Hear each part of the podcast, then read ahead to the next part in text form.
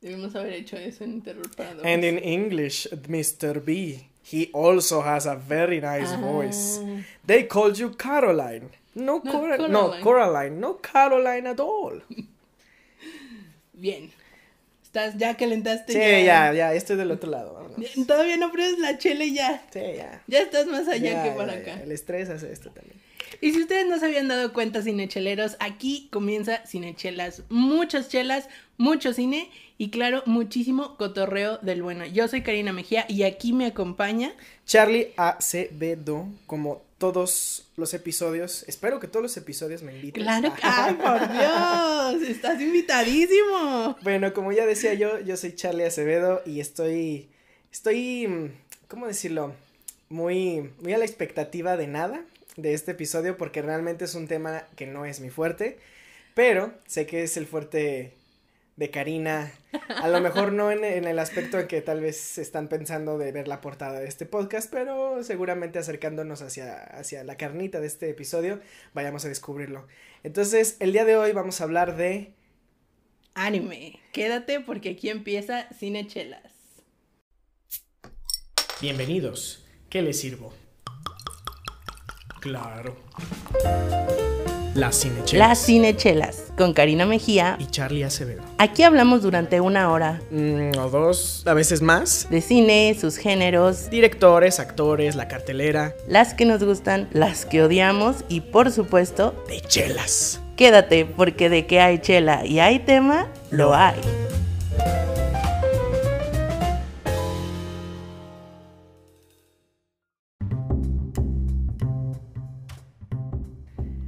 Y ya estamos de regreso. Vamos a empezar ya. Pero primero, antes que nada, antes de empezar a hablar de un tema tan complejo como lo es el anime, quiero que hablemos de una chela tan, bueno, que yo estoy ahorita percibiendo tan compleja como este tema y tan nuevo para nosotros el día de hoy. Sí. A mí el anime dejó de ser un tema este, hace ya muchos años. La verdad es que e incluso mientras estudiaba animación no era algo que... me- Ajá, o sea, Claro. hay, hay dos tipos de animadores, ¿no? Los que no, no quisimos ser comunicólogos y los que realmente nos gusta. Ok, gracias. Entonces yo todavía no... No te ubicas en qué parte. ¿En qué parte? No, este, Es que mira, Charlie, seguido tú me ya decían- eres comunicólogo. Sí, claro, de, de la prepa, ¿no? Ya comunicólogo. Sí, claro. Pero- Bilingüe. exacto, pero no sé, el, el anime sí era como un, un tema en, en las personas de, mi carrera, las personas con las que yo compartía mucho tiempo por, durante tres años y cachito. Y realmente nunca le agarré un cariño tanto como el que le llegué a tener probablemente de niño. Pero en ese momento no Mm. era anime, era más bien caricaturas, era parte Sí. de todo el contenido que veíamos en la televisión. No sabíamos que había una diferencia. Exacto. A lo mejor visualmente decíamos, ah, eso, es- eso se ve muy como esto, ¿no? Se Los parece, ojitos, ajá. la forma en que se expresa, las, el acting es muy característico, ¿no? Del anime ahí en, al momento de hacer personajes. Entonces, bueno, entonces, tan nuevo ahorita es para mí, de regreso. Creo, creo que ha pasado tanto por el anime entre 1999 que dejó de gustarme, yo creo, hasta el día de hoy. Este... No, 99, está muy allá. Sí, no como, como que me fui muy eso. lejos. No, vamos a decir 2002, 2003, Ok, algo así. ok, ok. Entonces, este, vamos abriendo una chelilla que es algo que yo no sabía que era de Barrio Chico, porque honestamente su etiqueta no me decía tanto Barrio Chico, no gritaba Barrio Chico para mí.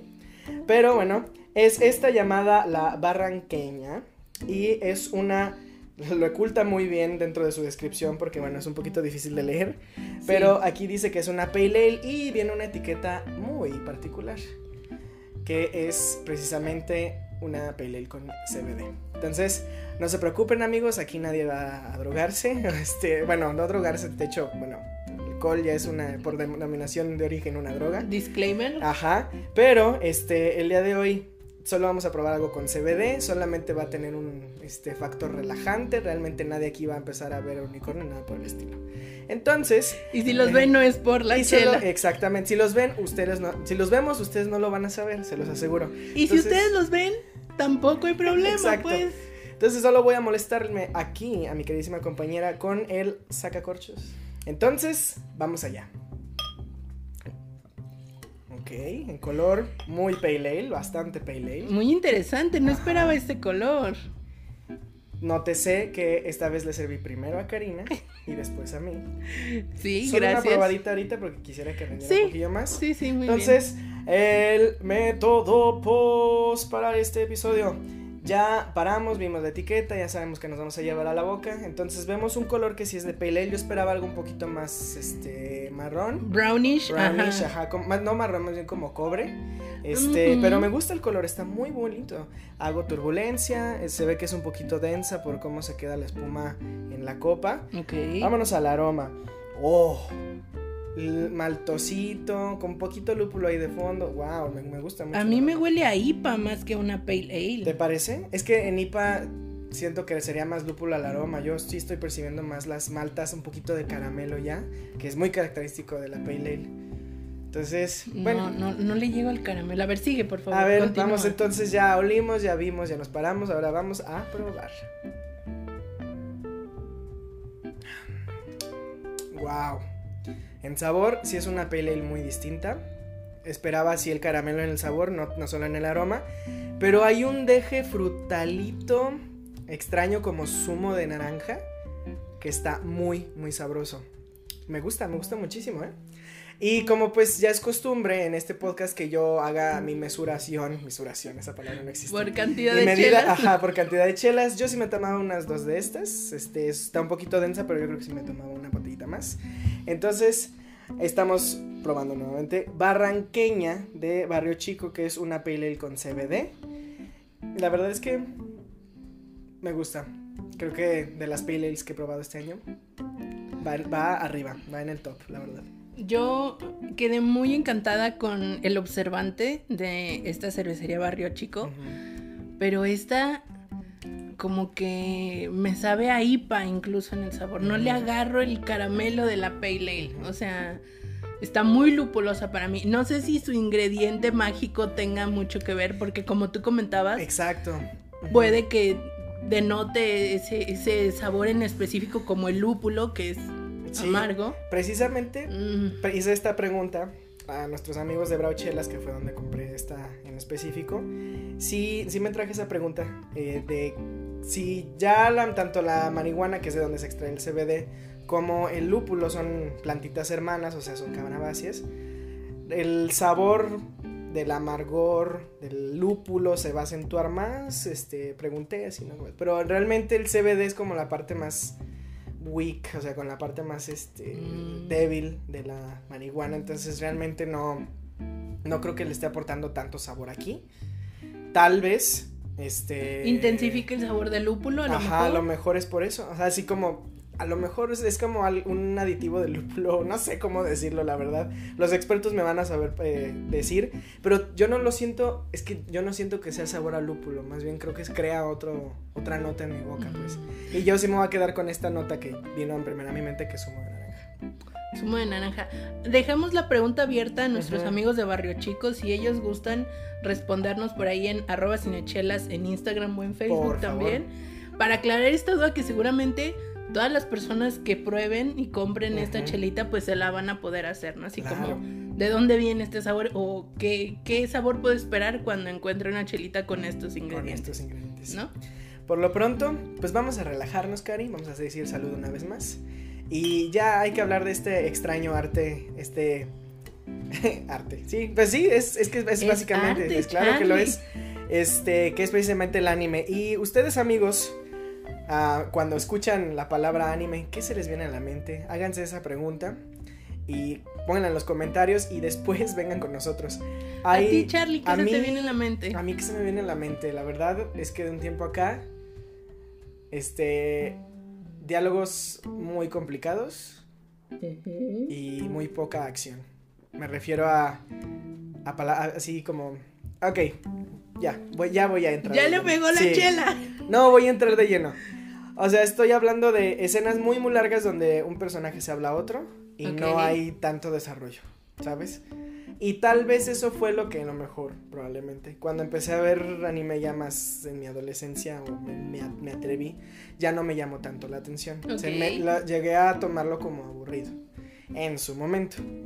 Pero vamos a hablar ahorita de los momentos previos a que deje de perder el gusto y que son básicamente esos clásicos clásicos que marcaron la vida de por lo menos nosotros los niños mexicanos. Millennials. Ajá, millennials. No sé, en Latinoamérica seguramente Sí, este, van, a, van a identificarse con nosotros. No sé cómo esté su programación del Canal 5, pero... ah.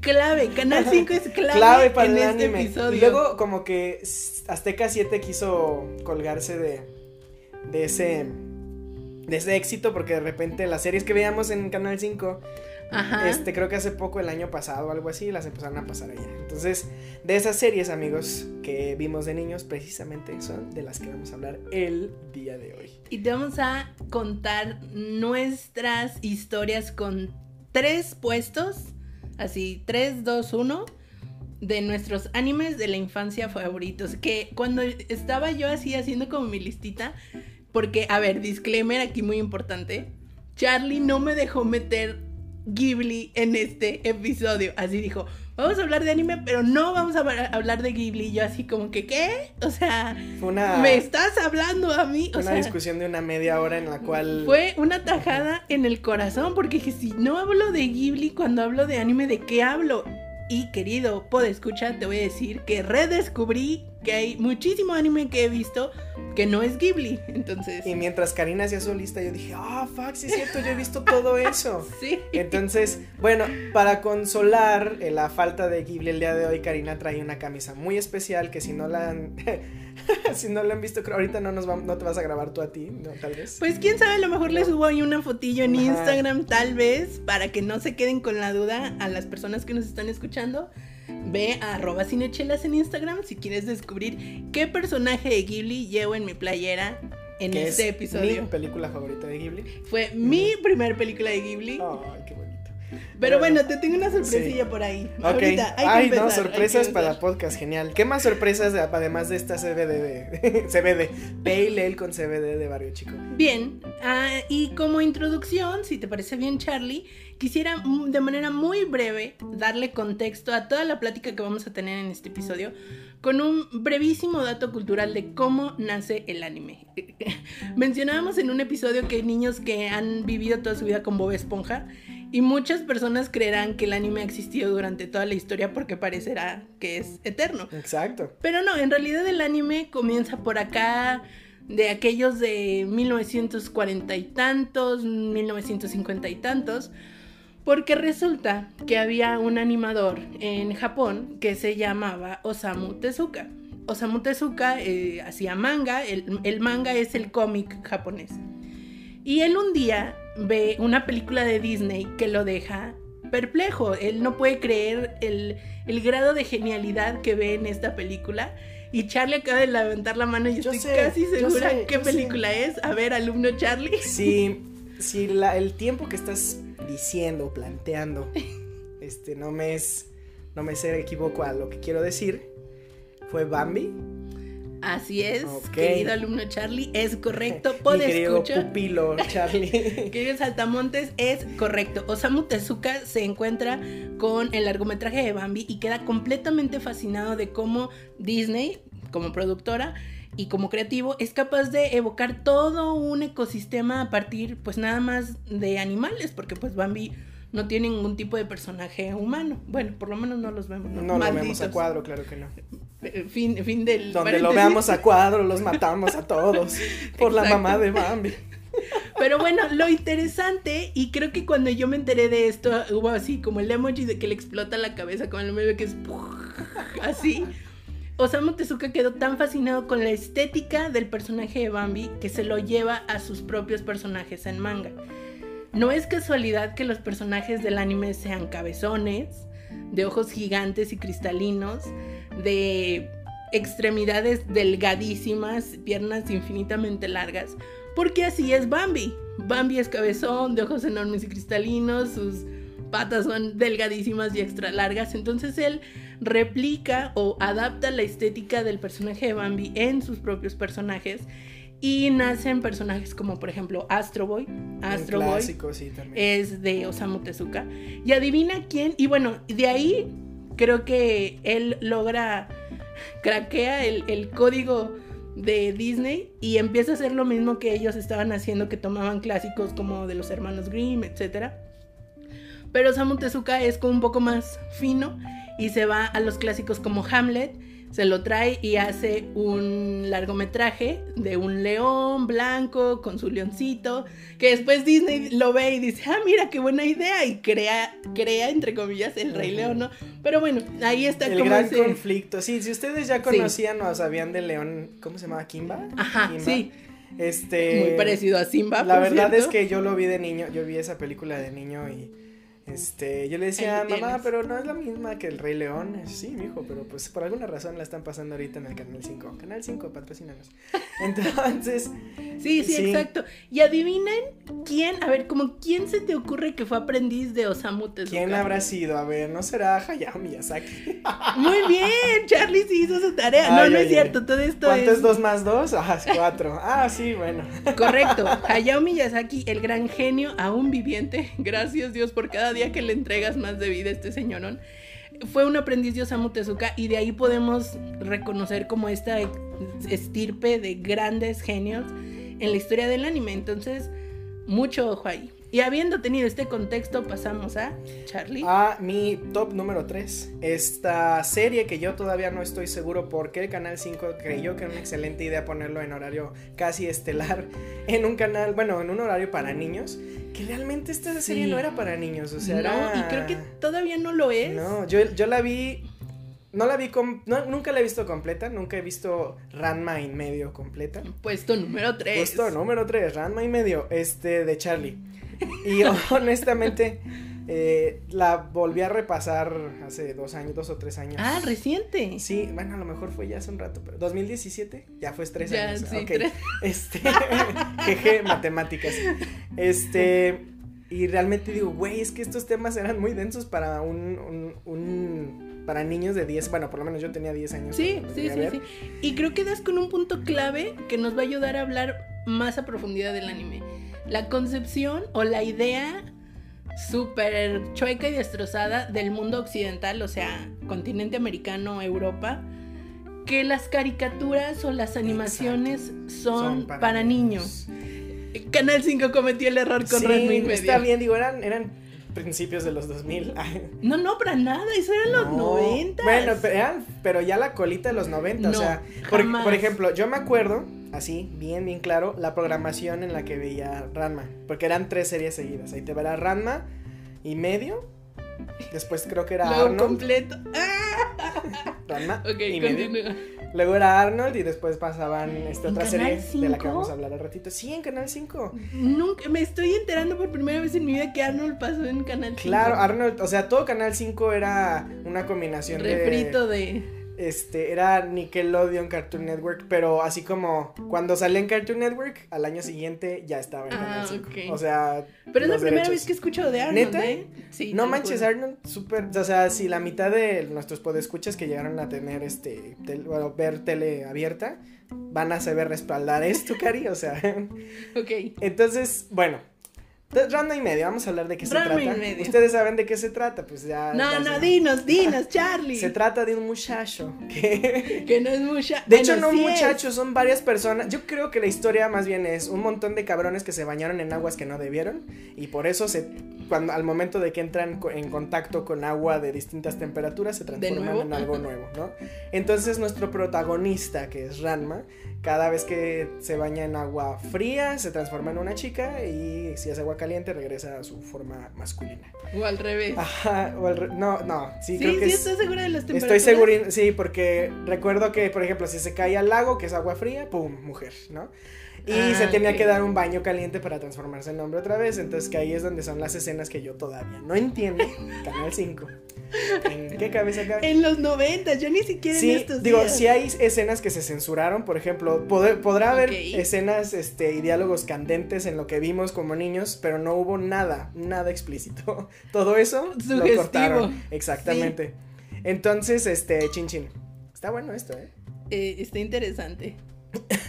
Cuando Cari dice que está interesante, quiere decir que, que no es tanto de su agrado. No sé, algo me dice algo Digamos que entre observante y Barranquilla, Barranqueña. Barranqueña, me quedo con el observante. Pues ya es de tu top de stouts, ¿no? Entonces ya, ¿quién te la va a quitar? ¿Quién? Pero pues ya servida como despreciarla.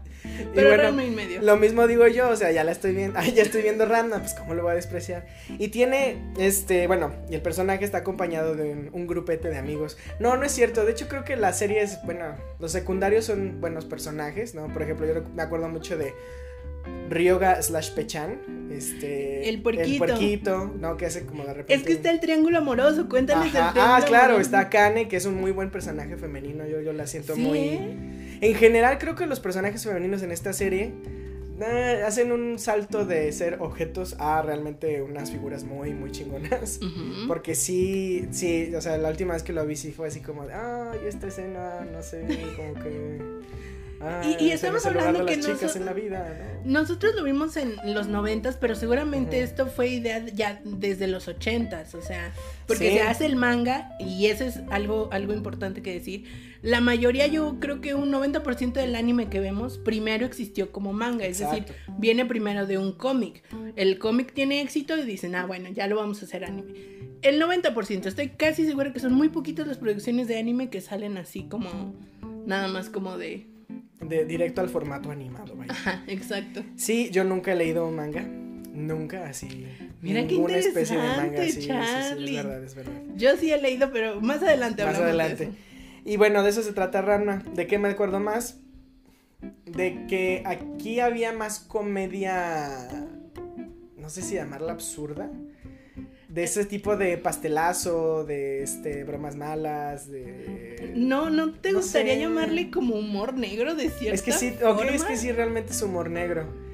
Este, creo que eso es lo que más me gustaba. Y también porque había mucho romanticismo. Ahora sí, por ejemplo, la, el intro es súper cursi, el outro es más cursi todavía. De hecho, generalmente es así, ¿no? El outro siempre suele ser como un tema melancólico de cualquier anime de aquella entonces. Y, y eso es básicamente el por qué me gustaba. ¿Qué no me gustaba? Mm, cuando, le- creo que el personaje que más gordo me caía era el maestro. Ok, Este, ok, ok. Porque realmente se me hacía muy pedante. Y, y sí, de hecho en los, en los episodios donde se centraba mucho en él era así como, "Ah, otra vez ese güey, no, qué flojera, no hagan otra cosa. Pero sí, sí, o sea, me gustaba, sí. Yo me gustaba. acuerdo mucho, no sé por qué, de, no me acuerdo ni siquiera cómo se llama, pero el personaje que era el papá de Akane, ¿Akane? ¿Akame? Mm, Akane era el, este, no, Saotome, el de, el de Ranma.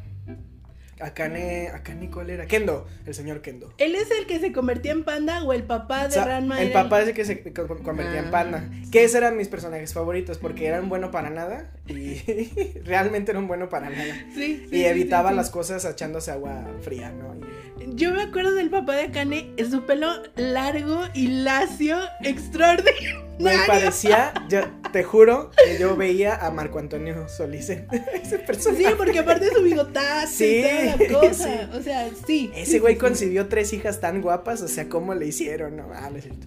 Pero Sí, claro, porque todo esto va alrededor de que pues Ranma está comprometido o lo comprometen con Akane, entonces ella tiene que lidiar con todas estas transformaciones claro. que, extrañas. que- ajá. Y el humor de Ranma, ¿no? Que es muy Sí, como malote y de repente es sí, violentillo, busca pleitos. Es, ajá, es un, es un bad boy, un fuckboy, un bad boy. No, es un fuckboy. En nuestros días así le Ajá, dirían. Es, es algo así. Pero bueno, entonces, ¿a, ¿tú, a ti qué te gustaba o qué no te gustaba? De Ranma, fíjate que yo lo recuerdo como de los primeros animes que vi en mi vida, junto con un combo de otros dos que voy a mencionar más adelante. Y igual que tú, creo que había escenas que veía y decía así como, o sea, no las interpretaba, ahora lo recuerdo y es como, dude, estaban pasando esto en Canal 5, ¿no? Pero e- es muy interesante porque en Japón todos estos temas no causaron ningún tipo de conmoción, ni mucho menos, o sea, No, porque lo veía la gente que lo tenía que ver, ¿no? Exacto, exacto. Creo que ese es otro punto muy importante que tomas. En Japón hay anime para todas las edades. Están para los niños chiquitos, para los de primaria, para los de... así, se- consecutivamente, ¿no? Además de que allá estamos viendo una visión de una cultura muy distinta a la nuestra. O sea, allá tienen estos baños públicos en donde literal son albercas y la gente mm, se mete, o sea, no se baña ahí, no es así como que agarra el jabón y el estropajo. Pero para ellos es como bien normal andar en estas situaciones donde, pues así, te metes encueradito, Ujú. te bañas y lo que sigue, ¿no? no es como el morbo de, ay, a ver, y no, para nada, está como mucho más normalizado esto. Entonces siento que ese es uno de los primeros factores de los que vamos a hablar el día de hoy, que ha estigmatizado al anime. Porque estoy segura que muchas de las personas que nos escuchan, o conocidos de las personas que nos escuchan, es como, voy a hacer una expresión que a mí me cae muy mal, y lo voy a decir entre comillas, los dibujitos de los monitos chinitos. Ay, así como que, uy, no sé, como que me da algo por dentro cuando... O que simplemente por haber visto algo, ya eres otaku, ¿no?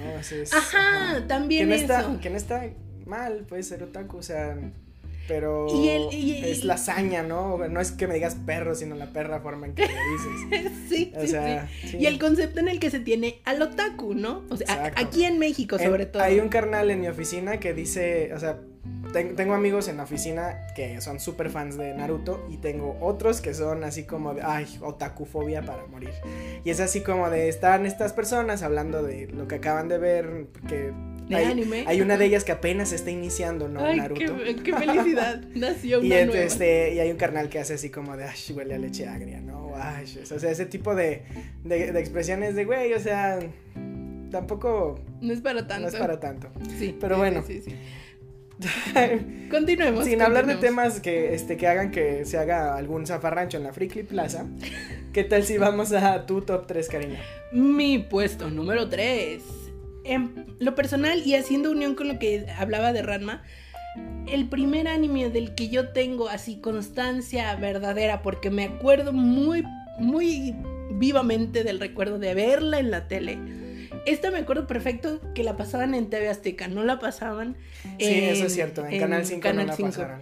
Estoy hablando de Sailor Moon, que fue como mi, mi iniciación en el camino de la vida del anime porque quien haya, bueno, hay que decirlo, Sailor Moon es ochentera, no es noventena, es mucho más viejita. En, su producción es, Sí, sí, sí, sí. Pero fue un nunca antes visto, o sea, el concepto de Sailor Moon de una chica común y corriente que de alguna manera mágica adquiere superpoderes y tiene que luchar contra malvados con estos poderes, fue algo nunca antes visto en la televisión japonesa y en el mundo, ¿no? Y de ahí su éxito y de que ahí se han replicado y han nacido muchísimas otras series de anime con este mismo concepto tengo un recuerdo muy particular que no tiene absolutamente nada que ver con la serie no tiene absolutamente nada que ver con el episodio.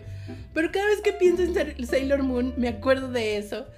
Estoy segurísima que tenía, o sea, y estoy muy segura de que es de las primeras series de anime que vi en la vida. Porque recuerdo que estaba en este departamento donde viví de los, del año 0 al año 5 de mi vida.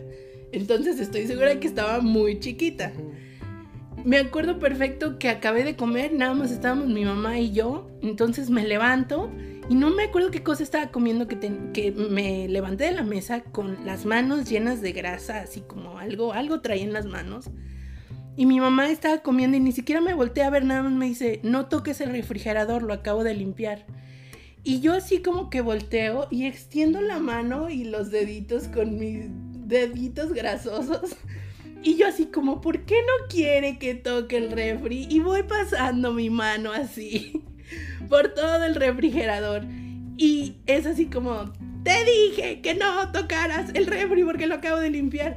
Y me acuerdo perfecto que Sailor Moon estaba en la tele en ese momento. En ese momento. Y yo me estaba dirigiendo hacia el cuarto para ver Sailor Moon. Y mi mamá, pues ya no la vas a ver. Y fue como todo un drama. Oh, Entonces, cada vez que veo a Sailor Moon, me acuerdo. Y ahorita en este momento, 2020, diciembre, me ha tocado que me levanto el domingo ya muy tarde y le están pasando en la tele. Entonces, ay, ya van varios domingos en que me siento a desayunar viendo Sailor Moon y digo, esto está viejísimo. Porque realmente la animación está, pues. Sí, o sea, desde, su aquel entonces, vaya. Y que de ahí nacen muchas expresiones faciales que se han replicado en el anime. El famoso el guiño del ojo, El, amor y paz al estilo japonés, el, eso es como, no sé si realmente se llaman como, este, kawaii signatures, pero fíjate que, fíjate que, o sea, ahorita estoy viendo que es el 92, o sea, es tan de nuestra generación, por lo menos la tuya y la mía. ¿En serio? O por lo menos. Sí, es que sí se ve. Yo creo que el 91 y 92 toda, o sea, del 90 al 92 todavía había vestigios de los 80s. Pero pero sí, a lo, a lo mejor es como en How I Met Your Mother y este... y- Pasaron los años en un episodio. No, es que How I Met Your Mother, ahí, creo que en esta Kobe's bueno, ¿cómo se llama? Robin, ay, ¿cómo puedo olvidarme de ese personaje? Dice que los ochentas no llegaron a Canadá hasta el 93, ¿no? Entonces a lo mejor le pasó lo mismo a Japón. Puede ser. Es muy knows? probable. Yo de Sailor Moon tengo muy vagas, este, ¿cómo decirlo? Memorias. La verdad es que yo no lo llegué a ver mucho.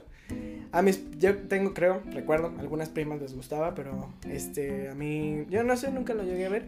Mira, si Bien. te soy súper honesta, yo no lo he vuelto a ver desde esa época. Desde o sea, lo que me acuerdo Ajá.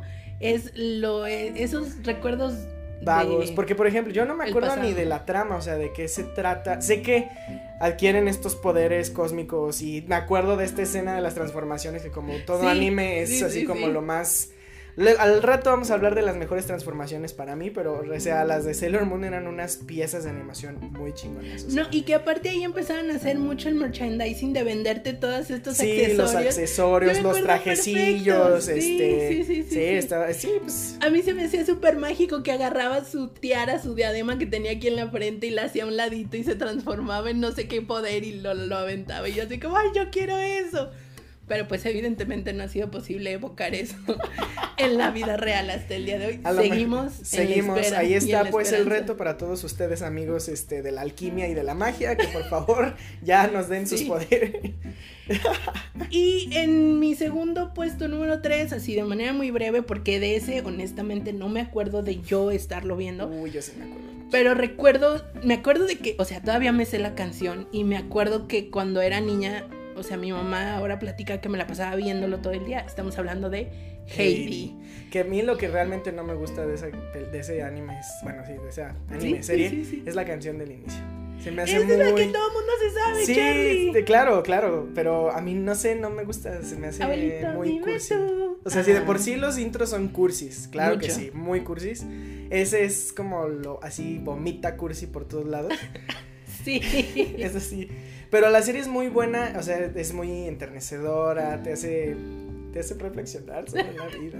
Y nos ha dado muchísimos memes, ¿no? O sea, También importantísimo. su- creo que mi meme de mis memes favoritos es a la chingada, clarito. ¿no? Pero Sí. pero en su tiempo, yo sí recuerdo, tengo muchas memorias de haber visto este y recuerdo que en Canal 5 lo pasaban cerca de las 4 porque era después de la hora de la comida, entonces este te sentabas a ver la tele antes de hacer la tarea o no hacías la tarea y seguías Y viendo la veías tele. la tele. Y decías, bueno, ahorita van a dar randa y medio. Qué este, padrísimo tiempo, no manches, quisiera volver así a una tarde, así como mera espectadora. Pero y Disney Plus, Karina. Disney Plus, no, ahorita no. Oye, me metes No. en una Sí, no, no, a ver, espérate. Ya no. Este, luego, luego hay que hacer una encuesta con nuestros amigos podcasters. Sí. ¿Qué preferirías? ¿Volver a, a la época en que mejor estaban las cosas según nosotros? o quedarnos con Disney Plus en el presente? 90s o Disney Plus, qué 90s, fuerte, sí, está difícil. Muy Porque a fin de cuentas, a lo mejor, bueno, ya nos estamos yendo a otro tema. Pero bueno, ahí lo dejamos. Este. Yo aquí quiero abrir paréntesis para darte la sorpresa. Chan, chan, chan. Adivina quién hizo Heidi. Ay, déjame adivinar, porque ya lo sé. Que no, esto no es sorpresa para mí. ¿Será un tal Miyazaki Hyphen Iyao Hayao? No. ¿No? Isao Takahata. Quizá a su carnalito. Ah, en paz descanse. Pues no es carnalito. No su pero- carnal, o sea, su brother, su amigo de la vida, este, hermano de diferente madre, como le quieran llamar. cofundador De, de, Estudio Ghibli. Y se nota en el estilo. Seguramente Hayao tuvo algo que ver en Heidi. Sí, sí. Por sí, lo sí. menos, lo, seguro, si nos ponemos a buscar en los créditos, ahí no lo encontramos. Seguramente. Pero pues, ¿quién se queda en los créditos en una serie de anime? O sea, nadie. De hecho, creo Además, que ni vienen- los pasaban. No, además, exacto, en la tele no. Y si los vieras, o sea, están en kanjis. O sea, yo no sé leer esa O sea, japonés. sí, exacto, japonés. Pero, Este, ¿sabes? Como que da el feeling, algo me decía, yo he visto esto en otro lado. El intro de Heidi es muy parecido al intro de mi vecino Totoro. Ah, sí. Pero incluso a mí no se me hace tan cursi el de mi vecino Totoro. Es que es más infantil. Claro, ¿no? tiene estas así como an- animaciones en loop y a los monitos marchando y está Sí, bonito. exactamente. Se me hace más tradicional, fíjate. Es que todavía He- Heidi sí quería como replicar algún estilo europeo en narrativa. Por ser una historia en Europa, Exactamente.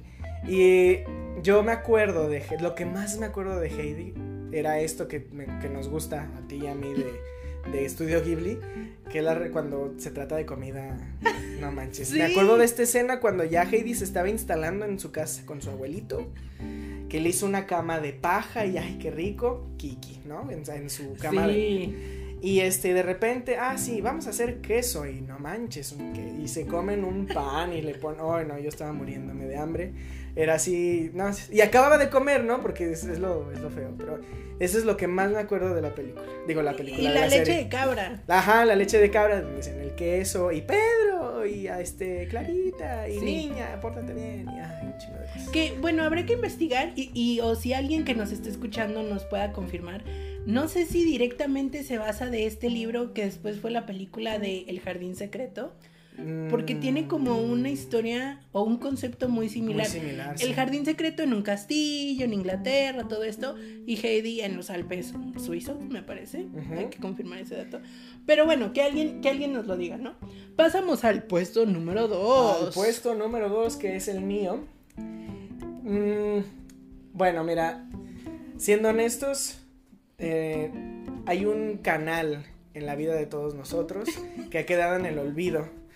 Este, y que hoy en día ningún niño de la actualidad realmente va a recordar. O sea, Cuando dices niño, ¿te refieres a los actually niños? actual niños. No, o sea, no nosotros nosotros, o sea, nosotros somos adultos responsables que podemos pagar Disney. Por Plus. supuesto que sí. Y este, en aquel entonces había un canal llamado Fox Kids, que Mm. este, que también albergaba un- muchas series muy chingonas. De hecho, todas las series originales de Marvel animadas eran, es, las pasaban por Fox Kids. Corrígeme, pero fue lo que se convirtió después en Disney XD. En Disney, ¿No? sí, de hecho fue este Fox Kids, luego no sé quién lo compró y este se hizo Jetix. Ah, ¿sí? Ajá, y después Ah. este lo compró Disney y se hizo Disney XD. Y hoy Disney. XD, no sé qué sea, pero Según yo todavía existe. Sí, no, no tengo idea, pero yo recuerdo que Disney XD, o sea, ese canal en general ha sido como el albergue de series más maduras, Más de acción. más de acción, ajá, que no pasarían en, no sé, Disney Channel, por ejemplo. O en, a lo mejor en Cartoon Network, probablemente en ciertos horarios sí, pero no en Disney Channel, definitivamente. O en Nickelodeon, ¿no? Y yo recuerdo que una de esas series en la transición de Fox Kids a Jetix es esta precisamente que es como mi top 2, de la cual realmente no tengo tantas memorias, pero me acuerdo haber buscado los juguetes como loco. Ok. Y estoy hablando precisamente de una serie que se llama Medabots, que realmente no tiene nada nuevo narrativamente, nada, o sea, es la misma cosa, es como en muchas otras series de las que vamos a hablar de hoy, es un ser humano haciendo pelear a una cosa por él, ¿no? Un robot. Un robot, sí, en este caso son robots. De hecho, si lo buscas en, en Google, dice por este son un grupete de niños, este En Wikipedia dice grupete. No, no dice grupete, ese se lo agregué yo. Este, un, un grupo de niños, este, con sus mascotas, sus fascinantes mascotas cibernéticas, dice yo. Bueno, ¿quién escribió eso? Espero que no hayan La mitad del anime entra aquí. Y básicamente de eso se trata, ¿no? Y son peleas así como tipo... Pues sí, peleas de Pokémon, ¿no? Y lo chido, o por lo menos lo que yo recuerdo que era chido, es que se ganaban piezas de los otros robots. No sé, ahorita que lo estoy pensando sí está, sí está muy cruel. Pero bueno, entonces... Y eh, bueno, de lo que yo me acuerdo de esta serie, este, es eso básicamente, que eran pelea, pelea, pelea. Había mucha acción, eso estaba muy chido. Sí. Y, y también es que los juguetes es- me encantaban porque los diseños de los monitos estaban muy padres. De, de hecho, este, el principal, que ahorita la neta no me acuerdo cómo se llama, que es em, una especie de... O sea, como que asemeja una armadura samurai. Porque tiene así como estas...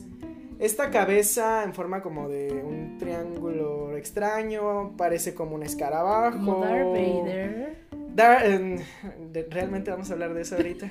Ok, no, no entremos en controversia. Bien. Sí, ya sabemos que Star Wars está basado en este la estética, en, este- en muchas cosas, o sea, en la estética samurai, pero también a nivel cinematográfico.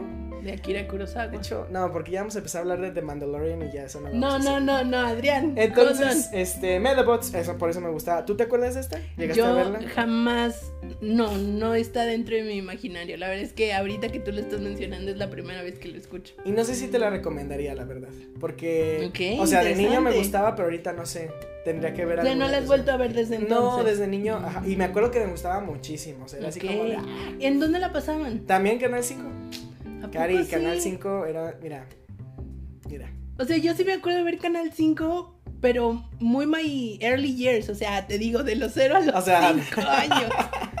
Te lo juro, sí. De cuando pasaban, no sé, Franklin en las mañanas y. No, ma. Franklin. Creo que Franklin. no, fue- ese es mucho más acá. Ajá, no, Hablamos que- de la tortuga, ¿verdad? Ajá, sí, Franklin la tortuga. Ok. ¿No te tocó a ti Franklin? No, bueno, es que somos de la misma edad, seguramente viste lo mismo que yo, o sea. Ah, ya Pues al parecer no. No, ya sé, Babar, los elefantes, esa, ¿no? Bueno, pero esa ya será para otra, otro episodio de otro tipo de Me series. acuerdo de bananas en pijama. Bananas en pijama. Era lo también me mejor de la vida. Pero ese es. Nickelodeon, entonces ya. Sí, no, ya, Ah. ya le dedicamos un episodio a algo de Nickelodeon, ya aquí vamos a hablar Vamos de a eso. Canal 5. ¿Cuál es tu top 2? Puesto número 2. Wow. Seguimos en el número 2. Mi número 2, porque creo que a, a nosotros nos tocó el boom de esto. O sea, Claro. nació cuando nosotros estábamos en el flor, en la flor de la niñez. Estoy hablando de Pokémon. Y muy en específico, te voy a contar de mis experiencias con Pokémon que me trajeron pena, dolor Y Gloria. y muchos regaños. Ah, Gloria, yo dije pena, dolor y gloria. No, no, no, bueno, fuera, bueno, hubiera sido que hubiera sido Gloria. No, para nada. Pokémon para mí representa pleitos y regaños en mi infancia. Porque, digo, si ustedes recordarán, queridos podescuchas mexicanos, millennials, exactamente a la par de Pokémon surge un movimiento cultural extraordinario y exorbitante llamado Tazos. No sé si lo recuerden, pero Pokémon y los tazos nacieron así juntitos, como un De hecho, hay una historia más allá de los tazos antes de Pokémon, pero continúa. Ahorita, ahorita me yo. Entonces, pues estaba el furor de Pokémon. O sea, yo me acuerdo que todo era Pikachu, todo era. Todas las fiestas infantiles eran de Pokémon. O sea, todo el universo era Pokémon en ese momento, ¿no? Entonces salen los tazos de Pokémon, ¿no? Y bueno, ustedes ya han escuchado que yo tengo un hermano al que amo y adoro con todo mi corazón. Pero en ese tiempo, el pleito de todos los días era los tazos de Pokémon. Y nos peleábamos todo el día de quién era el tazo y agarraste mi tazo, no, yo ya lo tenía duplicado, no mires es mío y quítate y acá y allá.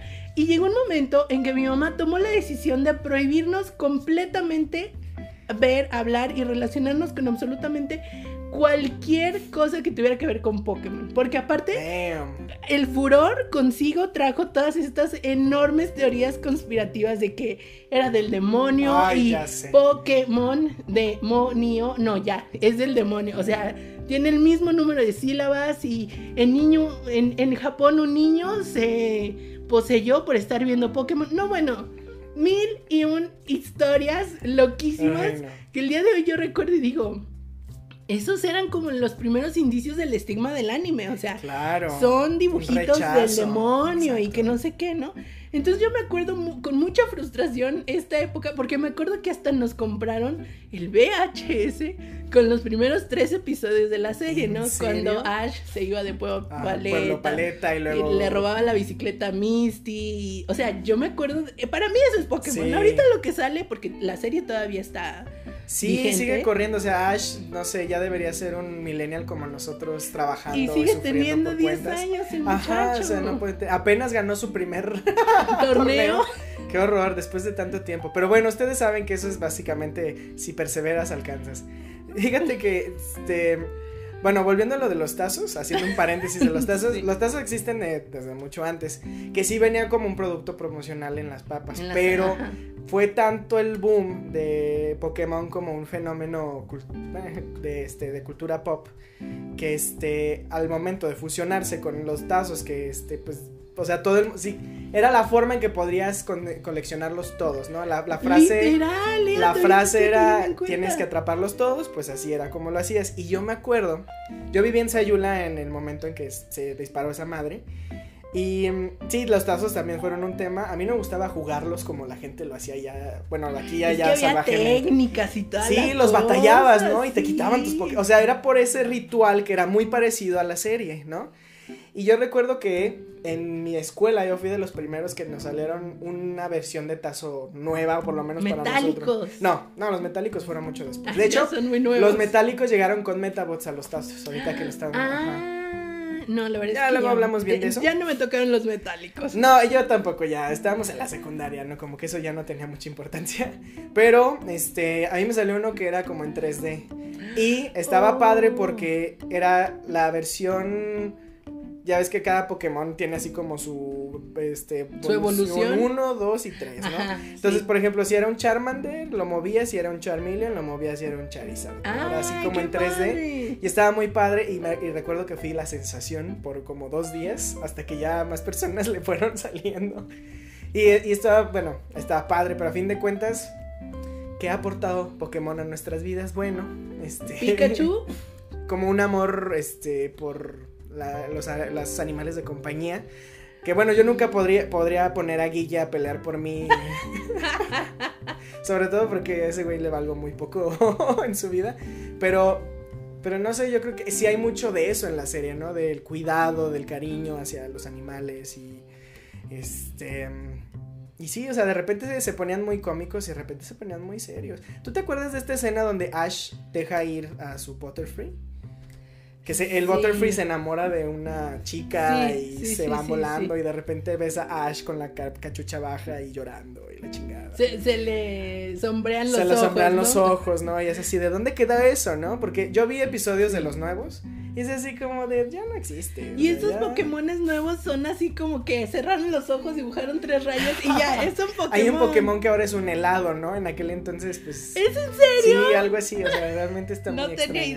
idea. Hay, cosas muy extrañas. No hay nada como el original. Estamos de acuerdo. Yo estoy de acuerdo, algunos compañeros no lo estarán, sobre todo porque yo creo en los juegos ha de ser más interesante las nuevas generaciones. Yo solo jugué, jugué y vi la serie de los primeros, nada más, o sea, no- Fíjate que yo en la parte de. ¿Cómo se el llaman? videojuego. De videojuego, nada de Pokémon. Y sé que hay un movimiento muy fuerte No, sí, sí, de. Pokémon en videojuego. Ni siquiera Pokémon Go, por ejemplo. Ah, bueno, Poké- pero hay Pokémon Go y es de- Es parte de. ya éramos unos adultos, eso fue hace Ay, cinco sí. años. ¿Y qué? Yo sí jugué. Yo sí jugué también muchísimo. En mi camino Go. del trabajo a mi casa, que era un buen tramo, yo sí me aventaba unos. unos Yo cuantos. voy a hacer la confesión en este momento de que yo manejaba e iba jugando Pokémon Karina, Go. pique- le mentiste a Pokémon Cuando te preguntó, ¿vas manejando? Y es que era mucho más rápido. Es que sí, la neta. También Yo iba en decir- camión, así que ya no tengo. No hay culpa ahí. Yo un día llegué a casa de nuestra querida amiga Cristina y vi que tenía como todos sus Pokémones super evolucionados todos y yo así como, what the fuck, yo ¿En tengo como momento? tres. Yo tengo un tre- 10 ratatas y un Vip Tribel, ¿no? Uno de esos. Sí, sí, sí, sí, o sea, algo super X. Y ella ya con todos evolucionados y con mil, ¿cómo se llama? Eh, Medallas y la ajá, sí, sí, chingada, sí, sí. no. Y así como, ¿en qué momento hiciste todo Hay gente esto? más dedicada, ¿no? Y, y que se descarga sus códigos para hackear Ah, el programa. no, Yo no digo que ella, pero. Cristina, ya te están Y que, en, y que en la versión tazos eso no se podía hacer. Me acuerdo perfecto de este amigo que no voy a revelar su nombre por, por discreción a lo que voy a platicar. Lo resumo de esta manera. Salía, jugaba y regresaba llorando porque había perdido de sus 20 tazos, perdió 10. Ay, no, la adicción al juego, amigos. Entonces su mamá iba, iba con los que había jugado a decirle que le regresaran los tazos. Y les daban los tazos así, los que ya estaban en blanco, los que ya ni se veía lo que tenían. Los que se ven como ahora nuestra credencial de la prepa, ¿no? Ajá, exactamente, así, así. Y su mamá así como, ay, ¿cómo crees que me vas a dar eso? Ay, sí, él apostaba nada más los que estaban tallados. Mm, Entonces, Bueno, este consejo para las nuevas mamás. Si regresa el boom de los tazos, dejen que pierdan. Perder es muy útil como, como herramienta de aprendizaje, la verdad. a lo mejor vuelve, pero en digital, ¿no? Ah, a lo mejor, fíjate si es cierto. Bueno, pues ya está Pokémon Go, ¿qué vamos a hacer? Mira, no sé, pero ¿qué tal si vamos de una vez a darle sus estrellitas a, a la acompañante de esta noche? Por favor. Este, la verdad, vámonos por etiqueta. La etiqueta sí le pongo un 2. Sí, porque honestamente, a lo mejor esta textura, bueno, estos piquitos que tiene la parte de arriba y de abajo de la etiqueta, sí es muy como las otras de, de Barrio Chico. Pero al verla, yo creí que era cualquier otra cosa, o sea, cualquier otra este, cervecería. Mm, digo, no. realmente la etiqueta no representa la belleza que viene adentro, porque sí es una cerveza muy interesante. Entonces ya por ahí yo sí diría unos dos. Y creo que han hecho en cuanto a diseño cosas muchísimo más interesantes. Claro, claro. Por ejemplo, la, la de Maleficio me parece una etiqueta mucho Muy más bonita. bonita. Esta está como, híjole, no tiene diseño. Exacto. Es como word art en Word. Y ajá. Entiendo lo que quisieron hacer con la textura aquí del fondo, pero híjole. Confundirnos un poco más, ¿no? De lo que ya estaba. Fue too much. Sí. La verdad es que fue too much. Pero vamos, vamos ya a esa parte que sí, sí, sí, yo creo que en lo que sí gana es, por ejemplo, en el cuerpo, a mí se me hizo muy, muy interesante. Creo que es una, la vista de una pale ale que, que merece sus cinco estrellas para mí. Ok. Eh, una, espuma, una capita de espuma muy, muy, muy interesante.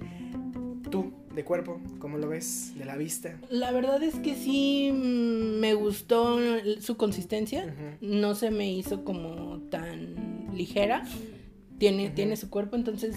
Una sí, pale a fin de cuentas. Cuatro, cuatro de. En aroma, cinco. 4 de 5, tú le das, yo le doy 5 de 5. En aroma yo le doy 6 de 5. Ok. Creo que me encantó este el perfume de esta cerveza realmente es eso que a mí me gusta en las pale ales, que este que desde el aroma tiene esa notita al fondo de lúpulo, pero cubierto por una gran cubi- cubierto gran por una gran cubierta. cubierta del de malta, ¿no? Que yo creo que una pale ale todavía es más malta que lúpulo y eso está chidísimo. Muy bien. ¿Tú? Yo. Es que. Voy a perder muchos amigos. mi- aquí. No, no, no, no. O sea, ya los tengo perdidos. Ay. No. es que a mí me evoca una IPA, no una Pale Ale. Como tal.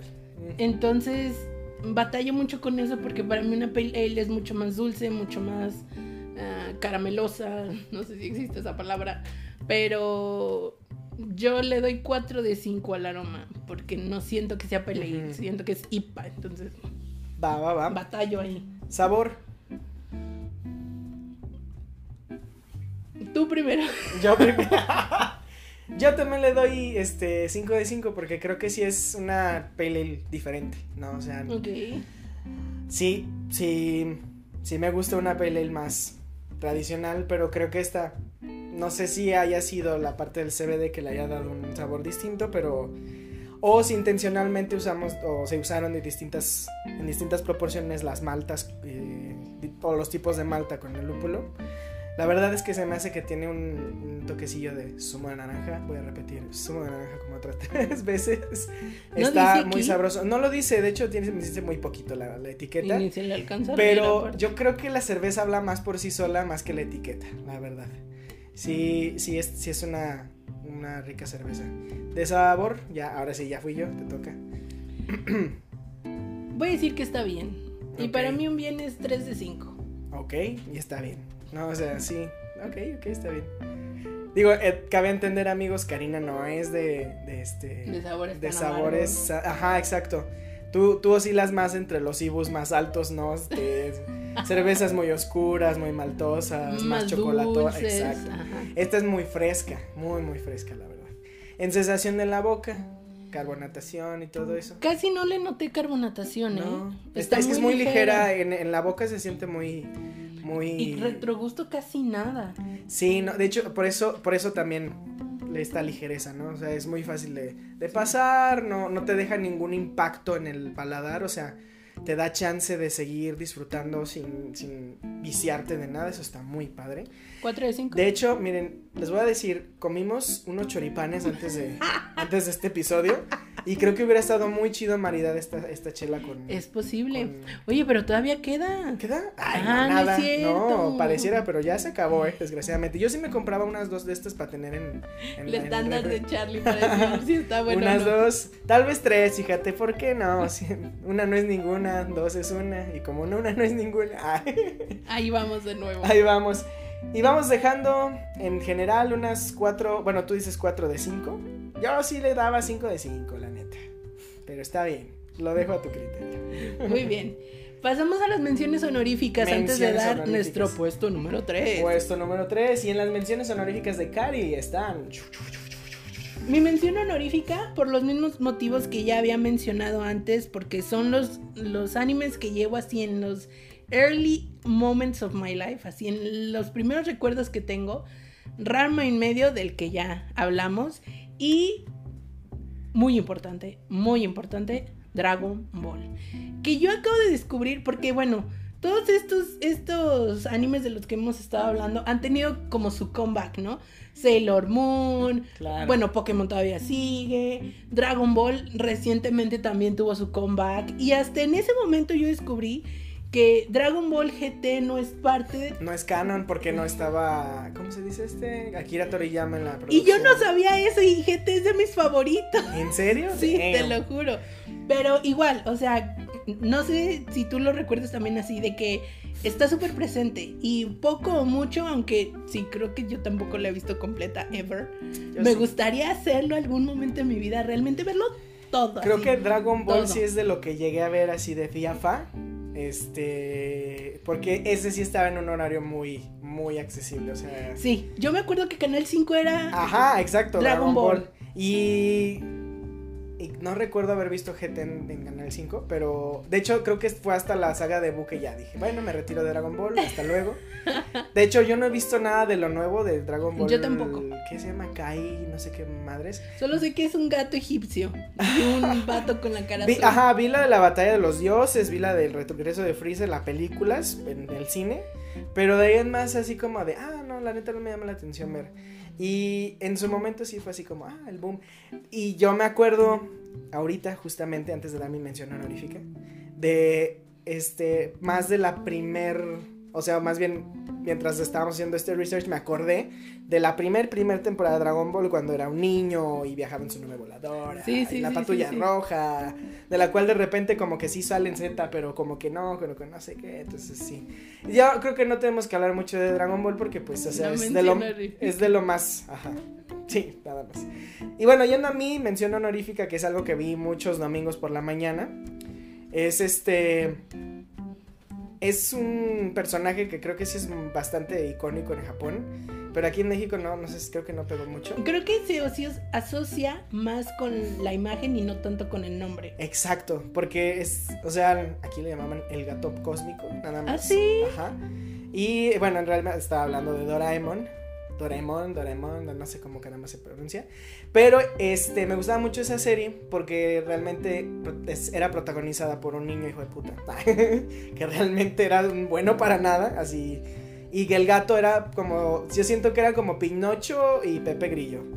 que este, que, y era el Morita, creo que se llamaba el niño, y Doraemon. Y era así como, ah, el niño tiene que aprender algo, déjale, doy una herramienta que va a hacer que la cague un momento y de repente regrese. Eh. Y me acuerdo muy bien de esta, ¿cómo se llama? Esta escena donde el niño tiene que estudiar para un examen y Doraemon le da unos panes que los pega en el libro y se los come y ya sabe qué dice el libro. Y es así como, güey, yo quiero eso para mi vida. Necesito algo así en mi vida. Porque no existen todas estas cosas mágicas que nos. Pero bueno, era, eso sí era muy infantil, súper este, de primaria, entonces este, lo recomiendo, altamente recomendado. Pero bueno, fuera ya de las pensiones honoríficas. Puesto número uno. Nuestro anime favorito ever, sin contar Ghibli. Sin contar Ghibli. ¿Empiezas tú o empiezo yo? Que, Primero los caballeros. Gracias. Este, pues vamos a hablar ahora de mi de anime favorito que después volví a ver hace poco también. Ah, ok, ok, es interesante. Y tengo mis notas, ¿no? Pero vamos a hablar de Digimon por un momento. La gran competencia de Pokémon. Claro, de hecho la gran competencia, te digo, es que los, estas series eran, ah, deja, deja, pongo a pelear algo más por mí, yo soy el protagonista, pero esta es la cosa que va a pelear por mí. Fíjate que me gustaba más Digimon que Pokémon hasta cierto punto. Porque creo que la relación entre el, niño y el monstruo, por así decirlo, era un poquito más estrecha. Los monstruos no se la pasaban encerrados en una Pokébola, ¿no? Para empezar, eran... eran más bien que ellos iban al mundo de los... no, y también viceversa, o sea, como que e, eso está mm. padre porque realmente... No, la construcción del universo de Digimon es más compleja, es mucho más difícil de entender.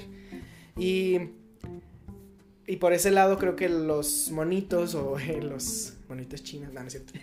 No, los, Charlie. los monstruos, los Digimon, eran, tenían más personalidad, ¿no? Por el hecho de que podían hablar, este, de una manera que todos lo pudiéramos entender. Sí, aparte. No, o sea, los Pokémon hablan repitiendo su nombre, por alguna extraña razón, pero es una buena razón, supongo. y les entienden. Y acá sí son como un poquito más humanos, ¿no? Incluso cuando evolucionan, no se quedan en su forma, ¿no? Regresan, o sea, son... Se me hace padre ese, ese concepto como más maduro, más complejo. Y, ah, y pues sí. Obviamente estoy hablando del Digimon las primeras dos, tres temporadas. Sí, porque hace poquito terminó la serie también. Sí, sí. O sea, la, es que no sé cuántas... Sí sé Sí. que hubo otras cuatro sagas después de las que vi yo, pero. Te lo digo porque tengo un muy buen amigo, Robert. eh, bueno, en Instagram está como Robert Flames, pero es Roberto Llamas. un muy buen amigo. Él, bueno, ahorita quiero hablar un poco sobre eso. Él es toy photographer, o sea, toma fotografías de, estas ajá, Ah, figuras, figuras. de acción de Qué chido. anime, que es todo un mundo, es impresionante, pero bueno. Y él publicó un video de esta última escena de Digimon, ya así como el cierre de, de la serie, ¿no? Y que era así como, no voy a llorar, no voy a llorar, no voy a llorar. Y sí está muy emotiva la, la escena final, o sea, por eso te digo que sé que acabó hace poco. Es que no sé. Ya no- como no sé. adultos ellos, claro. por Sí, claro, supuesto. claro. Es que creo. Creo que sacaron una especie de reboot slash remake, no sé qué sea. Mm. Donde el estilo de animación era un poquito más limpio. El comeback del que hemos estado hablando. Ajá, es que regresan, a fin de cuentas regresan, ¿no? Y-. Y eh, bueno, la, las temporadas que yo vi, que son la, la primera, segunda y una parte de la tercera, este, plantean algo muy sencillo, ¿no? Que es niños que de repente estaban jugando todos juntos y, ah, no, estamos en un mundo digital. Y se encuentran con estos monstruitos. Qué locura, Y- porque eso es como una premonición a lo que pasa hoy en día, ¿no? O sea, realmente ahora. Sí, ahora se nuestra vida juega en mundos di- digitales. Exacto, exacto. Y tenemos y tenemos un yo digital y tenemos una forma, algo, Un una pantalla. ¿no? Entonces está, eh, sí, mira, buena reflexión. Está, reflexión. está muy loco. Yo voy a hacerle confesión de que nunca vi Digimon. O sea, lo ubicaba, veía los comerciales, pero nunca me senté así en forma a ver la serie. Entonces, me queda de tarea. La verdad. Es que si tú lo deseas, puedes volar. Que también es el intro, está súper cursi, pero es una canción que seguramente mientras dije si tú lo deseas puedes volar, alguien la contó en su, en su cabeza, como yo lo hice. Yo pensé en Peter Pan, entonces supongo que estoy no. muy fuera de contexto. Volarás, volarás. Bueno, Confiaré en que es en la Sí. memoria y no la cerveza. mm, sí, definitivamente no es la cerveza. Pero bueno, el top número uno de Karina. Sakura Card Captors. Yo creo que esta, esta serie, de todas las anteriores, no he vuelto a ver ninguna full. Esta de verdad me capturó, me secuestró y me hizo suya en todos los sentidos, porque es mi top de anime no Ghibli en la vida. O sea, me acuerdo perfecto. Recuerdo perfecto que estaba en cuarto año. O sea, yo toda mi infancia la viví en Zacatecas. Y cuando pasé a cuarto, me vine a vivir aquí a Guadalajara. Eh, No sabía que iba a ser solamente unos meses, pero me vine a vivir aquí a Guadalajara. Y empecé la escuela, eh, empecé a conocer gente nueva, un estilo de vida diferente, pues porque Zacatecas, Guadalajara, Guadalajara, Claro. Zacatecas. Claro, claro. Y conocí, bueno, la que en ese momento era mi mejor amiga, es- ella se llamaba Ana Karen y su hermana, eh, eh, ella, pues nosotros íbamos en cuarto de primaria, su hermana iba ya en la prepa y su hermana dibujaba de una manera impresionante, o sea, hacía estas escenas de, de Sakura con Tomoyo y, y yo era así como otra vez el meme de, de la Mind cabeza blown. explotando, sí, sí, sí, era impresionante, o sea, y ella por algún motivo extraño ya había visto la serie, pero apenas la estaban pasando por primera vez en Cartoon Network. Y me acuerdo que era así, exactamente, el horario de regresando de la escuela, pasaban el episodio, ¿no? Y me acuerdo que acababa el episodio y me iba corriendo al teléfono y era marcarle y decirle, oye, ¿ya lo viste? Ay, mira, pasó esto. Y le dijo a Shaoran y que sí, que no. Y todas estas cosas lindísimas que en ese momento era como, wow, o sea, era todo un mundo fantástico. Y creo que el hecho de que Sakura estuviera en cuarto año, igual que nosotras, fue así como, El clic, la conexión ideal, ¿no? Aparte, a mí lo que se me hacía espectacular y que sí, se me sigue haciendo muy espectacular es el diseño de todos los personajes. O sea, porque para quien no haya visto Sakura Card Captors, es esta niña de nuevo, que adquiere poderes mágicos y tiene que ir capturando las cartas. Mm. y que después usa para que peleen por ella. Pero bueno, luego hablamos de eso. Ajá, Sí, ¿no? O sea, sí usaba la magia de las cartas para su propio bien. Para ¿no? capturar las otras cartas. Ajá, exacto, exacto. exacto. Sí, pero a mí se me hacía hermoso y maravilloso y lleno de, de ilusión y de fantasía. Estos diseños que a mí en ese momento yo decía es que jamás en la vida se me hubiera ocurrido conceptualizar el silencio en un personaje de esta manera. Y los vestuarios, ah, porque ella sacaba unos vestuarios Chingones. fantásticos, era- fantásticos. Corrígeme si me equivoco, pero era uno distinto cada episodio. Era ¿no? uno cada distinto cada episodio y cada uno tenía que ver con lo que fuera a atrapar. Por ejemplo, el- en el capítulo donde atrapa al trueno o al, al rayo, que era un, como un león de rayos. Tomoyo le hace un traje de goma para que, no sé, electrocute. Entonces, todos, todos los, los disfraces tienen que ver con lo que va a atrapar, el lugar donde va a estar. O sea, es que Tomoyo está al tiro ella, o sea, ella está tres pasos adelante. Cuando tú vienes, ella ya fue Ella y vino fue, dos sí, veces. Claro, claro. Entonces, todo esto maravilloso, todas estas cosas eh, de ilusión mágica, que, que incluso, o sea, se acabó la vida aquí en Guadalajara y regresé a Zacatecas y allá continuó. Me acuerdo perfecto, perfecto que para los que recuerdan que existían fábricas de Francia en la Gran Plaza, ahí compré la muñeca de Sakura Card Captors porque me acuerdo que también fue un boom en ese momento. Y yo no podía creer que tenía la muñeca de Sakura en mis manos. Era como, oh my god, esto es fantástico. Me acuerdo que traía así su, su ropita y me compraron también al Shaoran. Y yo estaba así de no puede ser con su espadita y el sombrerito y, y todo muy fantástico. Entonces, repito, esta serie la he vuelto a ver ya de adulta, ya mucho después. Y la puedo seguir viendo y de hecho quería volver a verla, pero me tengo esta discusión interna entre ver lo que amo y ver cosas nuevas. Todo el tiempo, cada vez que prendo la, la tele. Esta tela que nos ponen todos estos servicios de streaming. que- Exactamente. Que de repente abres y es así como de no sé qué ver, pero voy a ver lo mismo. Sí, sí, sí, sí. Y con Sakura fue que leí mi primer manga. Ok, ok, ok. Es muy interesante cómo, cómo puede ser algo tan sencillo y tan confuso el saber que en Japón escriben de izquierda, perdón, de derecha a izquierda. Aquí en el español lo escribimos de izquierda a derecha y ese es el sentido en el que leemos. En Japón es al revés. Entonces yo me acuerdo que llegué, eh, mm, para los que vivieron su infancia en Zacatecas y me escuchan en este momento, recordarán, creo que todavía existe, un Sambors que estaba exactamente enfrente enfrente de la glorieta de los faroles. Y ahí era un, era pues el restaurante y tenían una sección que para mí era como la librería más grande de Zacatecas, porque ahí compré mis libros de Harry Potter y, y ahí era el suceso. Y ahí esto, yo me acuerdo que iba a comer los sábados y, perdón, los domingos era como la salida familiar. Iba con mi familia a comer ahí a ese Sunbirds. Y me acuerdo perfecto llegar a la parte donde estaban las revistas y los libros y ver el manga de Sakura Card Captor con sus ilustraciones originales de Clamp. Y yo era así como, puf, así otra vez el meme, me explota la cabeza. A Cari le ha volado la cabeza como tres Muchas veces, en veces. este episodio. Sí. Y me acuerdo que lo compré y llegué emocionadísima a mi casa y así me senté en mi cama y todo súper padre. Lo abro y empiezo a leerlo de izquierda a derecha como cualquier persona en ese momento lo Ajá. leería. Y lo iba ojeando y lo iba ojeando y es como, ay, qué padre. Sí, No no, estoy estoy entendiendo, entendiendo. nada. Pero veía que había como una secuencia en la historia y decía, bueno, a lo mejor pues así es el manga y, y el- la- ya la caricatura, porque en ese momento no era anime, era la caricatura, pues es diferente, ¿no? Tuvieron que pasar muchos años, muchos, muchos años, hasta que entendiera que se tenía que leer de derecha a izquierda, porque ese es el sentido original en el que está escrito. El diseño de la revista está de esa manera.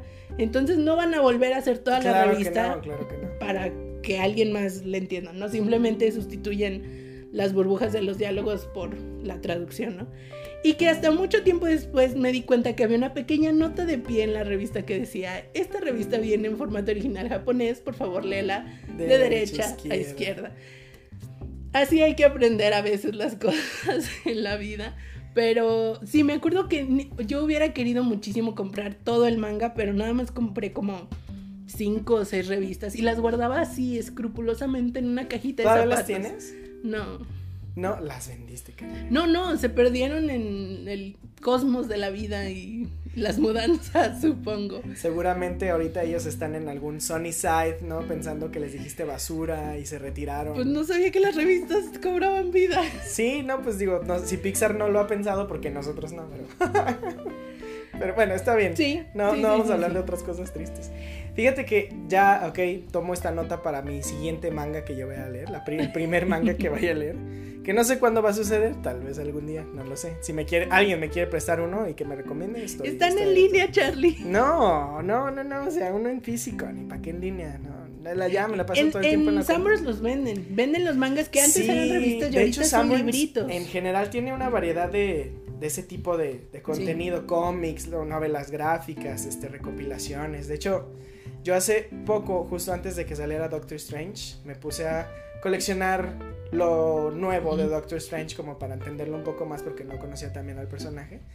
Y este, y, ahí se hace un, un cúmulo de unos que serán 10 tomos de, Doctor Sí, sí. Strange y estuvo, estuvo muy padre, la verdad. Em, pero bueno, sí, Sanborns, de hecho, muy bien recomendado. excelente Buena servicio. referencia. Su comida, la neta, no me gusta tanto, pero.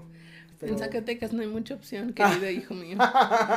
Entonces, bueno, no hablemos de cosas tristes. No hablemos de cosas tristes. Sakura. Card Captors, mi número uno. Y vamos a hablar ahora ya para casi cerrar este episodio de cuáles serían eh, algunos imperdibles, además de esto, cosas que podríamos tomar nada más como referencia. Yo me acuerdo de esta serie que estuve batallando mucho para encontrarla porque no me acordaba cómo se llamaba. Solo me acuerdo que era una niña robot con pelo morado. Que hacía cosas también medio inadecuadas Extrañas. para su Ajá, edad. Exacto. Y estamos hablando de Arel, Arale. Ar- Arale. Arale. Sí, Arale. Arale, sí, sí, sí, sí, sí. Que es también una creación de, de Akira Toriyama, que llega a hacer un cameo en, en Dragon Ball las primeras temporadas.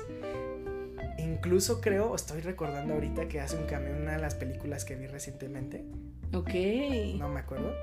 A lo mejor no me estoy. Habrá que revisar. A lo mejor lo soñé, pero sí.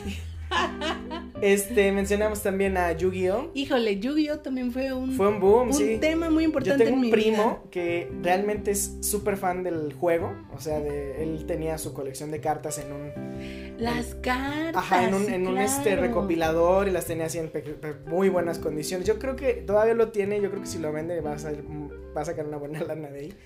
Era tan bueno, o yo era demasiado malo, que cada vez que jugaba con él me mataba, me mataba. O sea, o sea, yo, era, yo soy más bueno para el dominó que para Yu-Gi-Oh! Entonces, sí, está Yu-Gi-Oh! que este, también está esta serie que cuando la pusiste en la lista dije, fuck, sí es cierto, sí la vi y me acuerdo. Que es este Magical Doremi. Sí. Que es pues un grupete de brujitas que es muy similar. Bueno, yo lo recuerdo muy similar a Sailor Moon Sí, también. sí, sí, sí. Pero Ah, yo me acuerdo que salió un poco después de que el boom de Harry Potter salió. Entonces de repente. Ah, ok. No, como yo que no se combinó. Yo sí me acuerdo muy bien porque eran varitas mágicas y. ah, No, ¿sabes yo de qué me acuerdo con Yu-Gi-Oh? Y es como en este, en este orden, Yu-Gi-Oh, Avatar, que bueno, ahí está el... ah, me refiero a The Last Airbender, Ajá. obviamente, o sea, la serie Avatar, animada, no Avatar la- el que no es de Sí, James sí. Cameron, maldito James Cameron. Ah, me acuerdo de Yu-Gi-Oh con... porque es como de la misma época y este tema de que si Avatar eso no es anime. Dejamos la pregunta abierta a ver qué nos quieren contestar Ajá. nuestros amigos cinecheleros. Y no sé si te acuerdas de esta serie Martin Mystery. No. ¿No te acuerdas? verdad, no. Yo me acuerdo muchísimo, era este, era como una especie de Scooby-Doo, pero en anime. Y que investigando descubrí que es producción italiana de una especie de cómic italiano. ¿Por qué agarraron el estilo de anime? No tengo Nunca idea. lo vamos a saber. Pero es igual que como las espías Es un Scooby-Doo en anime. Ay, sí, pero es que, o sea, cuando me mostraste, cuando estoy viendo una foto, este, de, o escenas del anime, me recuerda mucho a, ay, era un grupete también de tres, estoy diciendo grupete demasiado, de tres espías, este, que son chicas, una es morena, una es rubia y otra es pelirroja. Se me hace como muy el estilo, no me acuerdo ahorita cómo se llama. No, yo tampoco. Y está Eso también salía en Fox Kids. la memoria. En Fox Kids y, o slash Jetix, pero sí, sí, sí. yo me acuerdo que este lo pasaban en Nickelodeon. Sí, sí, no, la de Martin Mystery sí, es totalmente de acuerdo, pero... Entonces son, era italiana. Es italiana, al parecer, entonces. Otra serie imperdible mm, que viene a la memoria es Hamtaro. A mí me encantaba Hamtaro, de los hamstercitos. Estaban hermosos, me encantaban. Sí, estaba muy padre. De hecho, también hay como que siempre este procuran atacar a esa parte nuestra de millennial sí. de, de que este nos importan mucho las cosas chiquitas bonitas de ojos de ojos grandes, ¿no? Ajá, Baby Yoda. Pero bueno, fíjate, de Hamtaro yo no recuerdo haber visto mucho.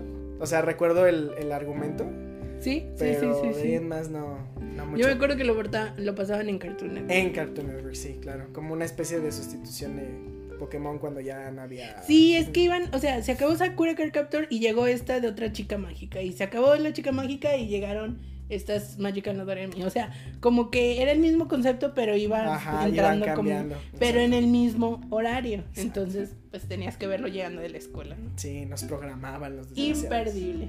Y ahora como adultos, Charlie. ¿qué Pues es el mira, ánimo- me lo han recomendado, no he hecho caso. Algún día voy a hacer caso porque estoy seguro de que las personas que me lo recomiendan están en lo correcto. De ver Death Note. Este, sí. No lo he visto, pero estoy muy, muy, muy abierto a verlo. Este, más abierto que nunca. Les prometo ya, sí. Tengo un amigo del ex trabajo. Oliver este, Santiago le mando muchos saludos. Él no va, no va a creer que estamos haciendo un episodio de anime porque él y yo tuvimos una discusión muy, muy profunda Ah, respecto al por qué no me gusta, no quiero ya ver anime, pero no vamos a hacerlo en este momento.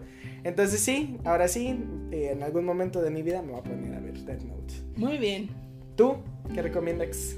Ay, pues todo lo que tenga que ver con Mamoru Hosada, que es el responsable. Ya como adulta me he enfocado más a las películas que a las Que a las series. series, claro, claro. Pues porque lleva mucho más tiempo dedicarle a las series Exacto. que a las películas. No voy a ver las 10.000 los 10.000 episodios de ¿cómo se One? Piece. One Piece porque la neta le Híjole, ese es un compromiso muy fuerte que hay que comenzar a los Es cero casi, años casi de edad. Tan, tan serio como el matrimonio, ¿no? Eso. Sí, no, y yo no sé cómo, cómo alcanza a saber todo. Pero bueno, Mamoru Hosada, responsable de películas como Los Niños Lobo, que para mí Buenísima. es, híjole, una de las más increíbles películas que he visto en mi edad ya adulta en anime. Mil por ciento recomendada. Porque mm, me recuerda como toda esta melancolía de la niñez y tiene todos estos beats hermosos con cosas nuevas. Bueno, me pasó a fascinar. Es muy madura esa película, o sea, hablando, o sea, en gráfica pareciera infantil, pero realmente la trama es, es algo, Sí, es algo, no turbio, pero sí muy, muy serio, pues, o sea, muy... Maduro, sí, sí, sí, exactamente. Y también una película que yo también, que es- me resistí mucho a ver que hasta el momento en que vi realmente estoy, me quedé muy impresionado. ¿Ah, sí? Sí, realmente, o sea, me gustó muchísimo. Ay, es muy bueno escuchar eso. Sí, este, Your Name, estamos hablando de Your Name, que realmente si no has visto este, esa película, te lo recomienda un no fan del anime, realmente deberías verla. Y está en Netflix, no, Está hay, en no hay Netflix. excusa. No hay excusa, yo la vi, yo la renté en, no recuerdo, en Cinepolis Click, algo así, porque creo que cuando mm, ya por fin me atreví a verla, creo que todavía no estaba en todas las plataformas sí. Pero ya está. Pero ya está, ahora sí, ya no tienen que pagar sus 40 pesos para rentar en Cinepolis Click. Y, y si sí, pues háganlo, ¿no? O sea, yo creo que está bien pagar por lo adelante, que es. adelante. Y bueno, eh, Y todo lo que venga de Makoto Shinkai, que es el director de esta De- película. exactamente. La más nueva se llama Weathering with You, que honestamente en español no sé cuál sea la, y también es un romance. Sí, igual con su tono fantástico y que de hecho aparecen personajes de Your Name Ah, en esta nueva. ajá, como- o sea, ¿me estás diciendo que hay un multiverso? Sí, sí, están asociadas sus dos historias. Ay, es que eso ya les está funcionando a todos, ¿no? Como que el tener todas, o sea, ma- materiales conectados, incluso, o sea, gracias Marvel. Porque incluso, por ejemplo, en Pixar también estamos tratando de conectar el porqué de quiénes son hijos, no sé qué, y Disney. que la mamá de. Andy, que no sé qué, Dios que no sé pero- cuánto. Entonces, este, último, antes de irnos, Cari, Compromisos para el futuro del compromisos anime. para el futuro del anime. Pues yo ya me comprometí para ver Death Note, definitivamente. ¿Tú? Muy bien. Yo tengo muchos, muchos animes que ver. Mucha gente me recomienda animes porque sabe que me gusta. Y voy a hacer quote de un amigo que una vez me dijo, oye, tú eres muy normal para que te guste el anime. Y yo así como, disculpa. Y me dice así como, sí, debería ser más freak. Y yo, disculpa otra vez. Entonces, entonces, es como Agretsuko, ¿no? Más o menos. Eso me impresiona que sepas de ella. Claro que sé, o sea, Netflix me lo pautó así como A mí también. todo un mes. Muchísimo. Así de. Y es que eso es otra cosa interesante. Netflix está poniendo mucho, mucha atención en producir anime. Muchísimo. Muchísimo. Por ejemplo, esa- esta otra que yo quisiera ver que se llama Seis Manos, que no sé tampoco si realmente es anime porque está producido en México. Ok. Entonces, este. Ese es un tema importante, ¿eh? Sí, o sea, Si no está hecho en Japón, ¿es anime? es anime. Dejemos, dejen sus opiniones en los comentarios. Y. Y ajá. Otra producción que yo quiero ver precisamente de Netflix y que ha sido el super boom y que no me he dado el espacio y el tiempo de hacerlo es Violet Evergarden. Que eh, yo tenía entendido que primero salió la serie y luego la película. En algún lugar vi que era al contrario, desmiéntanme si me estoy equivocando, pero es un hito en animación también, o sea, el nivel de animación que se maneja en esta serie slash película es algo nunca antes visto, ha recibido muchos premios y se le ha celebrado muchísimo, entonces Sí, definitivamente. Y un, un, un must que yo me quiero dar la tarea así personal, compromiso personal, Cowboy Bebop. Sé, o sea, he visto el primer episodio como 50 veces porque lo pasaban muchísimo en este canal, que quien fue niño en este país a lo mejor lo vio, Locomotion, que era un canal loquísimo, pasaban mucho anime, pasaban cosas muy raras. Pero yo me acuerdo de haber visto este episodio, este primer episodio, mil veces y que hasta muchos años después me enteré que era Cowboy Bebop. Em, sí, lo tengo como, como compromiso personal porque sé que es una muy buena serie que la han intentado replicar muchas veces y pues nomás no se puede porque lo, como lo que te decía, el original Sí. no, no se le sí, llega. Exacto, exacto. Bueno, no es el mismo caso de Akimba con el Rey León, pero pues Akimba. Kimba, no creo Kimba, que solo Kimba, es Kimba. Kimba, Kimba. Y bueno, entonces dicho eso, vámonos despidiendo, Cari. Vámonos. Demasiado anime por hoy, demasiado, dirían otros este monitos chinos, este, demasiado otaku es, demasiada leche agria, no y sé. no hablamos de Ghibli. No hablamos de Ghibli porque ya tenemos tres episodios donde hablamos de todo, cómo Netflix nos trajo todas sus joyas al servicio de streaming. Entonces eso es todo lo que vamos a decir de Ghibli el día de hoy. y si quieres saber cuál fue la camisa que está usando este, Karina en- durante este episodio, En forma de protesta. Ve y síguenos a arroba cinechelas en Instagram y recuerda que en el, bi- en el bio, nuestra bio, puedes encontrar eh, un, li- eh, un link que este, te da acceso a todos nuestros últimos contenidos y al final de ese link, abajo, hasta abajo, hasta abajo, puedes tú compartir nuestras opiniones, eh, hacer un audio para que participes de alguno de los episodios de Cinechelas. Yo siempre soy Charlie Acevedo, un placer hacer este episodio con... Yo fui Karina Mejía, me encuentran en Instagram como arroba Karina Mejía Picie. A Charlie le encuentran como Charlie Chelas, ya sin el blog. Y ha sido un placer que nos hayas acompañado el día de hoy. Nos escuchamos a la próxima. para charlas. Chelas y chine. Y chine. Chine italiano. Chine chelas. Hasta luego. Bye bye.